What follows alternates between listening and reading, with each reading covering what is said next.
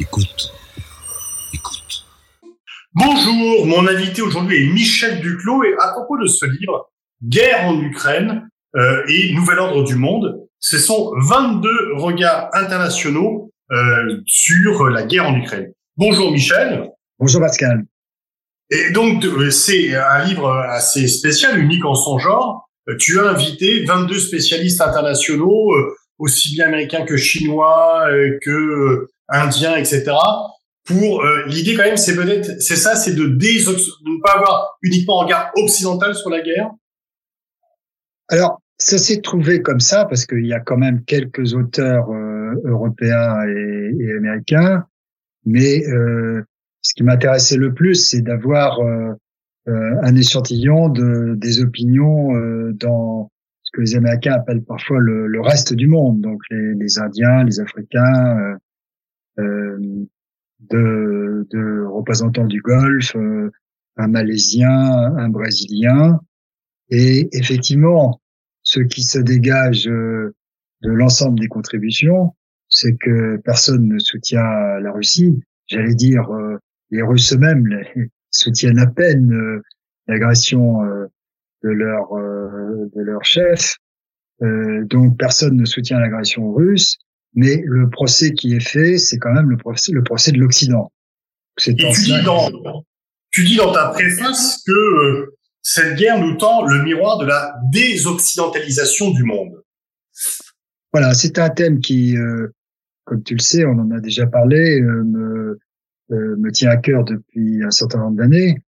Euh, c'est un phénomène qui est d'abord euh, objectif, c'est-à-dire très simplement, il y a une diffusion de la, de la puissance du fait que le PIB des pays qu'on peut appeler occidentaux, de l'Ouest, disons, maintenant est aux alentours de 40%. Donc, ce n'est plus la force économique dominante. Mais sur cette donnée de base, en quelque sorte physique, euh, s'enchaîne toute une série de, de réajustements, euh, y compris dans les perceptions, dans les influences, dans les pouvoirs. Et euh, ça m'avait été déjà, ça m'avait frappé euh, lors euh, de la première crise ukrainienne en 2014, qui était aussi à l'époque de la Syrie et de, la Libye.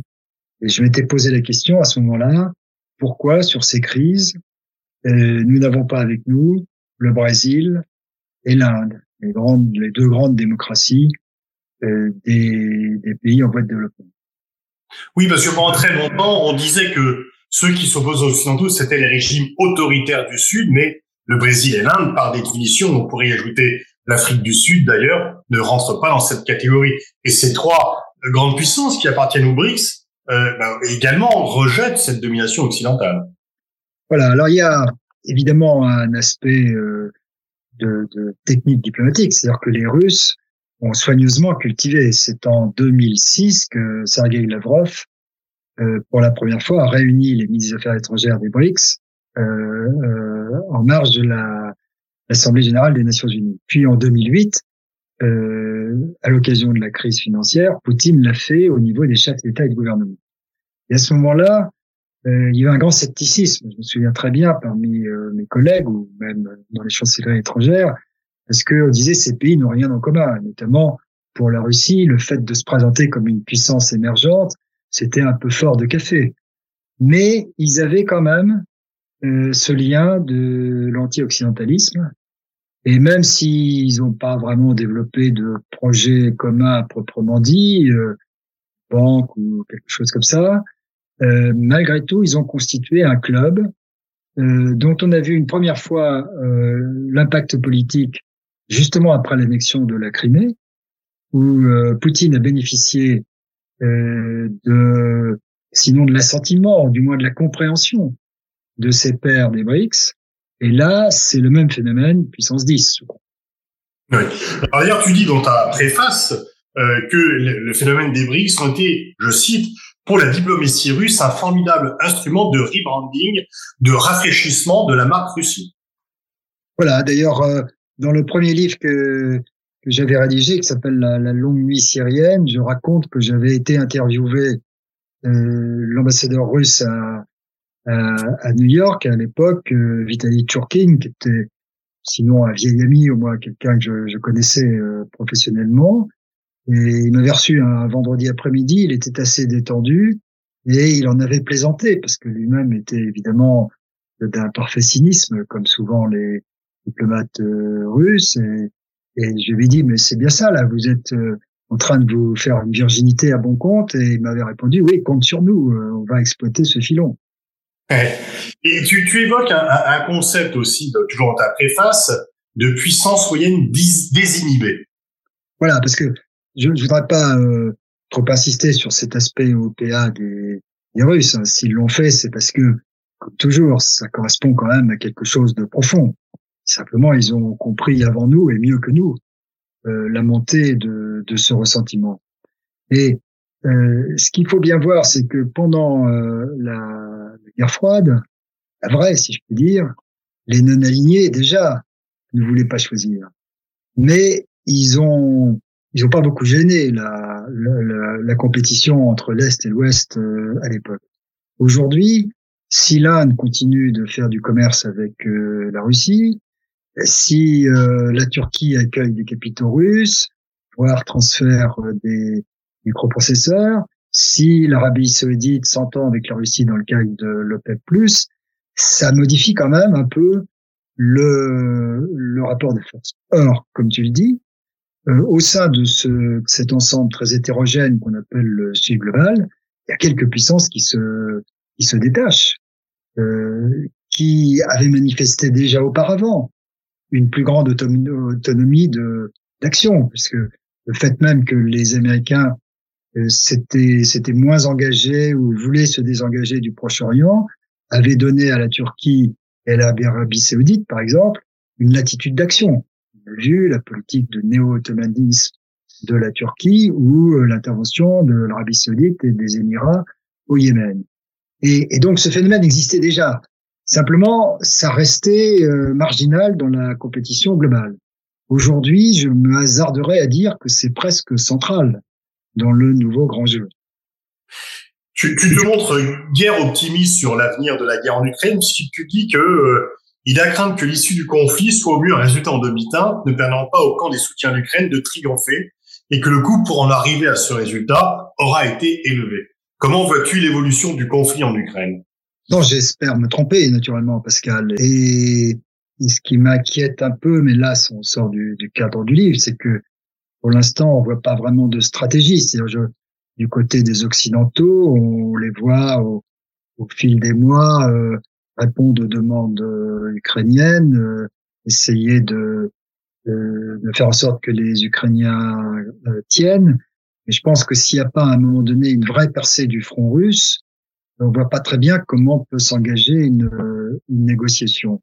Et donc, si si ce, ce jugement est exact, ça veut dire un, un conflit de longue durée euh, qui va épuiser tout le monde, mais bien sûr aussi euh, notre nos propres sociétés et, nos, et, nos, et nos puissances, les, les, les puissances euh, du monde auquel nous, nous appartenons. Il y a dans ton livre la contribution. si vous voulez, je, j'écrivais ça parce que je suis en relation avec des, des Américains qui euh, toujours aspiraient d'un réalisme euh, mal placés disent euh, mais voilà euh, tous ces pays auxquels vous vous intéressez ils se rangeraient du coup ils se rangeront du côté du plus fort.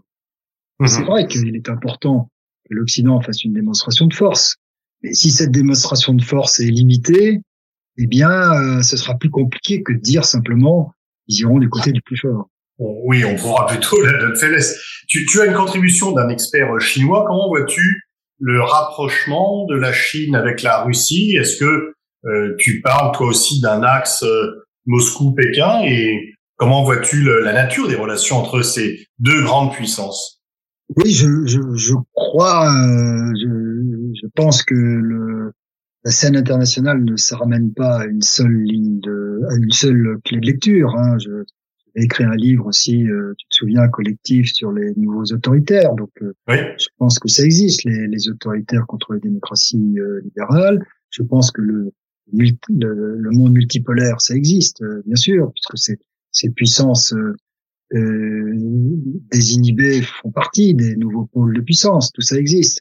Mais malgré tout, ce que fait ressurgir la guerre en Ukraine, c'est quand même euh, cette, euh, ce clivage traditionnel entre un nouvel Est et l'axe euh, Moscou-Pékin, un nouvel Ouest et la relation transatlantique plus son prolongement en Asie avec l'Australie et le Japon, et un nouveau tiers parti qui est plus actif et important que pendant la, la, la guerre froide. Alors dans ce contexte, les Chinois euh, ne peuvent pas se permettre, me semble-t-il, euh, que la Russie descende trop bas. Euh, ils sont certainement pas très satisfaits de l'aventurisme de Monsieur Poutine, hein, bien sûr.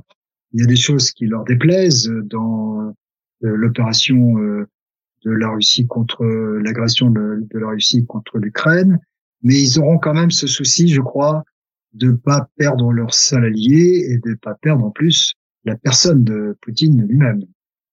Dans, dans, dans le livre, le premier test que tu mets en avant, c'est un expert malaisien. Le titre du livre, de la chapitre, c'est Le piège de l'occidentalocentrisme. Et il rappelle une phrase du disant que, euh, d'une choc des civilisations, disant que les Occidentaux euh, ont oublié que leur domination du monde venait de leur maîtrise de la violence, mais que par contre, les non-occidentaux, eux, ne l'ont pas oublié. Est-ce que tu dirais dans la suite de cette affirmation que ce nouveau clivage entre l'Occident et le Sud global, c'est un peu les anciennes puissances colonisatrices et les ex-puissances colonisées? Voilà, il y a, y a, quelque chose là de, euh, de très profond et qu'il faut d'ailleurs qu'on continue à analyser parce que, euh, au fond, toi comme moi, on, on, a pu constater que ce grief euh, anticolonial est beaucoup plus présent dans l'esprit de nos interlocuteurs, par exemple en Afrique. Je connais moins bien l'Asie, mais l'Afrique, euh, que ce n'était le cas il y, a, il y a 15 ou 20 ans. ça, ça a toujours existé, bien sûr. Mais aujourd'hui, euh, les, les jeunes élites de ces pays sont plus virulentes sur ce terrain-là que ne l'étaient leurs prédécesseurs. Alors, j'ai essayé, d'ailleurs, j'ai posé la question à, à l'un des auteurs euh, africains euh, francophone, euh, Gilles Gabi. Et euh, bon, il y a le, encore la, la donnée de base, c'est que comme on est moins puissant, on est moins redouté, on impressionne moins. Donc les sentiments s'expriment plus facilement. Mais il y a d'autres choses. Il y a aussi euh, le changement des générations. Il fait que les, les, dirigeants politiques qui se sont révoltés contre nous euh, au moment de la colonisation l'ont souvent fait au nom des idéaux de la République dans le cas français, ou des valeurs libérales dans le cas euh, de l'Empire britannique. Et, et c'est ça qui aujourd'hui s'est complètement émoussé. Euh, la France, euh, dans beaucoup de ces pays, est perçue pour ce qu'elle est, un vieux pays, une puissance moyenne avec plein de problèmes, et pas parce qu'elle représentait traditionnellement euh, sur le plan de, des idées des idéaux euh, politiques.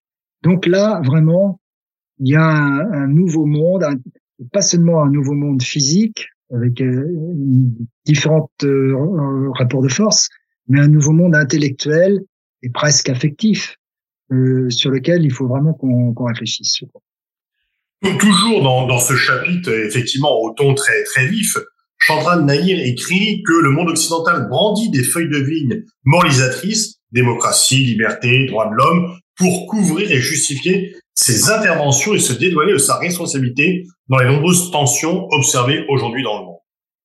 Alors évidemment, là, je, je crois que ça, c'est faux, pour dire les choses très simplement.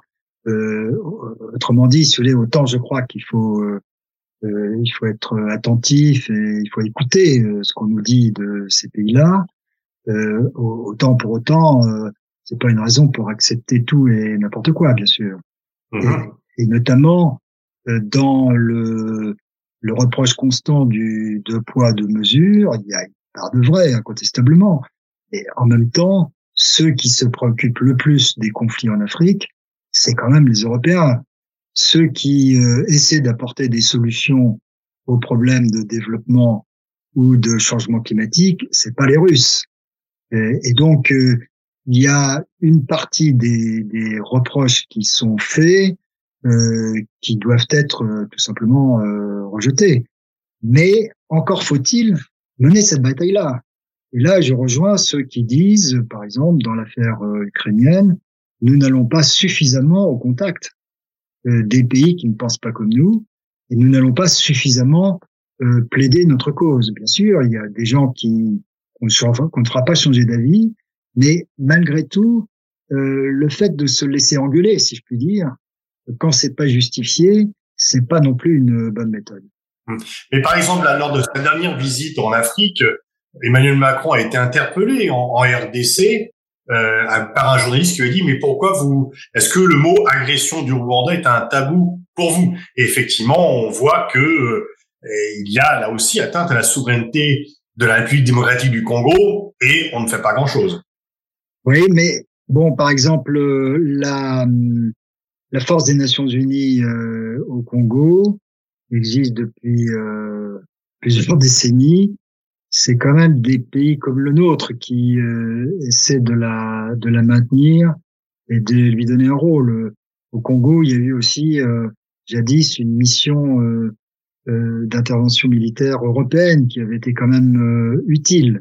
Donc c'est quand même un peu injuste de dire qu'on on ne fait rien ou qu'on s'en préoccupe pas.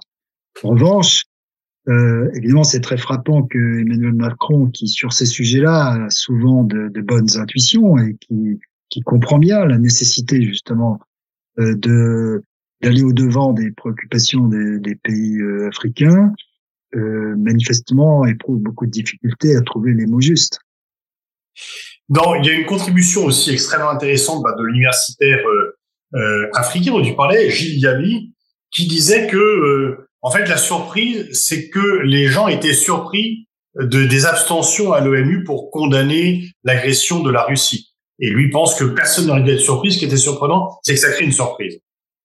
C'est un peu vrai. Et d'ailleurs, un, un autre ami m'a fait remarquer que le fait que la plupart, presque tous les lecteurs français retiennent de ce livre euh, un regard euh, euh, désoccidentalisé ou non non occidentalo-centré montre à quel point on est resté occidentalo-centré.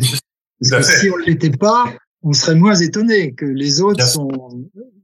Donc ça, ça c'est un peu vrai. Et Gilles Yabi termine son son interview parce que certains certaines contributions sont des essais, d'autres sont des interviews. Ouais. Donc il termine son interview, ce qui fait que c'est plus vivant que euh, si c'était euh, un modèle uniforme. Giliabi en tirant, mais euh, en, concluant, dit mais les Français, ce qu'ils devraient faire en Afrique, c'est dire clairement qu'ils défendent leurs intérêts. Ce serait mieux compris que de toujours prétendre qu'ils sont là pour des raisons abstraites ou idéalistes. Et c'est ce que d'ailleurs Macron a essayé de faire dans son dans son discours à l'Élysée quand il a expliqué le, le, le recette de sa politique africaine. Ça, ça, rappelle un peu les déclarations de François Hollande en 2013, disant que la France avait agi sans avoir intérêt à le faire au Mali. effectivement, si tu dis que tu n'as pas d'intérêt, on va soupçonner qu'il y a des intérêts cachés. Aucun pays n'a pas d'intérêt, autant l'affirmer très nettement, effectivement. Et euh, alors Gilles Gabi aussi, par contre, euh, et là j'aimerais avoir ton opinion, dit quand même que l'intervention en Libye a laissé des traces dans les pays africains. On se rappelle que les pays africains étaient réticents, pour ne pas dire hostiles, à une intervention militaire en Libye, et que euh, ça reste un peu aussi dans la mémoire collective euh, des Africains. Voilà, et euh, si vous voulez, si tu veux, Pascal, euh, comme tu le sais, moi je suis un des derniers soutiens de l'intervention en Libye. Hein, je crois que on a eu raison de le faire. Euh, et en même temps, euh, c'est incontestable, euh, c'est un fait que ça a eu un impact très négatif sur notre image dans la région. Et l'un des points auxquels on n'a pas fait suffisamment attention, c'est qu'il y a justement ce que j'appellerais, pardon pour ce néologisme un peu un peu jargonnant, une sud-globalisation des perceptions. C'est-à-dire que euh, évidemment, le Sud global, ça n'existe pas. C'est un, c'est hétérogène et chaque pays est différent. Euh, mais malgré tout, les, les sentiments, les perceptions, euh, les réactions euh, circulent et forment malgré tout une sorte de culture commune. Par exemple, c'est très frappant que dans les pays africains, les griefs des Algériens contre la France de l'époque de la colonisation ou de la, période postcoloniale euh, sont, sont très vivants. C'est-à-dire que d'autres peuples ont épousé les sentiments mm-hmm. de leurs voisins.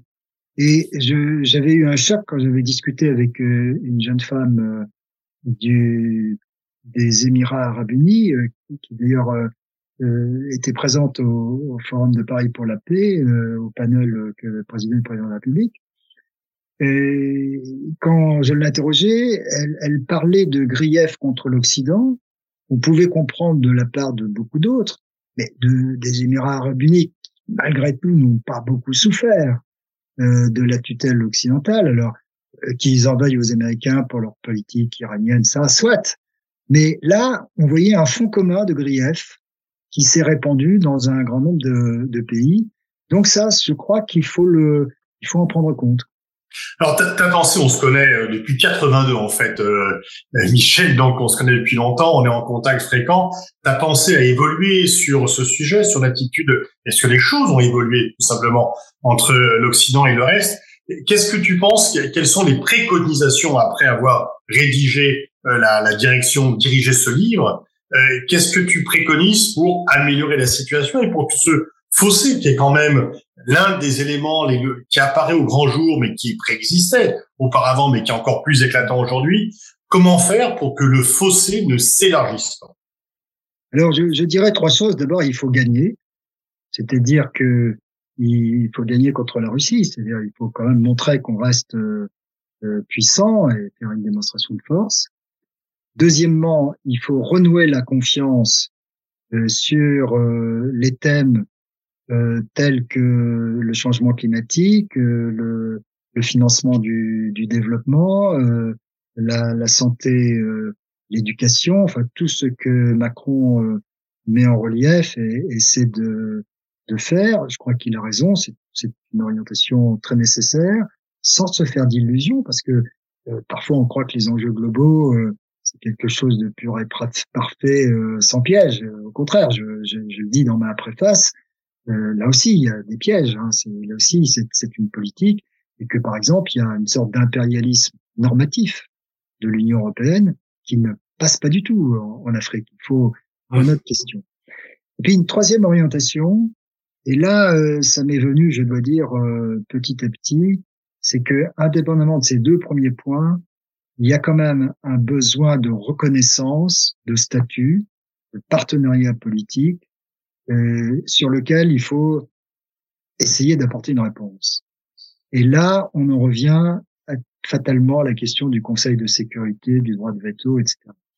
Et tu vois, au début de cette affreuse euh, guerre, euh, j'avais participé à un débat à France 24 face à un interlocuteur africain qui disait, ben voilà, ça prouve qu'il faut vraiment changer le Conseil de sécurité.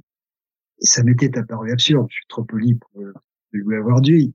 Et, je m'étais dit, euh, même si l'Inde ou l'Afrique du Sud étaient au Conseil de sécurité, ça n'aurait rien changé à, à l'agression russe. Et ben, d'une certaine façon, ça aurait rendu encore plus difficile notre, notre réponse. Mais maintenant, je comprends mieux que pour ces pays, pour un certain nombre d'entre eux, euh, c'est vrai que ce système, comme ils le disent, date de la fin de la Seconde Guerre mondiale.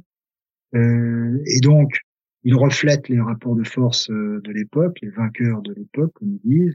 Et pour un pays comme l'Inde, il n'y a aucune raison, naturellement, que la France et le Royaume-Uni soient membres euh, permanents et pas, et pas l'Inde.